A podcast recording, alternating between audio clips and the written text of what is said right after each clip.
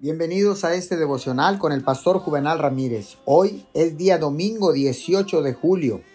Este es el día que ha escogido el Señor para alabarle y bendecirle, para congregarnos en su casa o conectarnos con su casa. La palabra dice en Primera de Tesalonicenses capítulo 5 verso 18.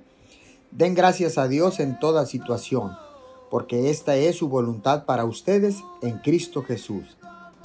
Dar gracias en todo significa estar consciente de las bendiciones comunes y cotidianas que Dios nos da. Nuestra salud, nuestra libertad, un hogar en el que vivir, la familia, los amigos y muchas otras bendiciones que fácilmente podemos enumerar en este momento. También podemos dar gracias a Dios todo el tiempo por la gente que pone en nuestras vidas, en nuestro caminar. Nos da gente para cuidarnos y apoyarnos, gente con quien compartimos risas, gente que nos desafía, gente para impartir sabiduría y gente con la que disfrutamos la vida.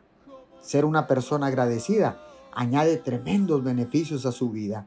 La gente disfruta estar cerca de alguien que es agradecido mucho más que con alguien que se queja todo el tiempo. Orar simples oraciones de agradecimiento a lo largo del día es una de las mejores cosas que podemos hacer. Señor, gracias Ahora sé que cuando yo paso tiempo contigo puedo pedirte lo que yo quiera y lo que yo necesite.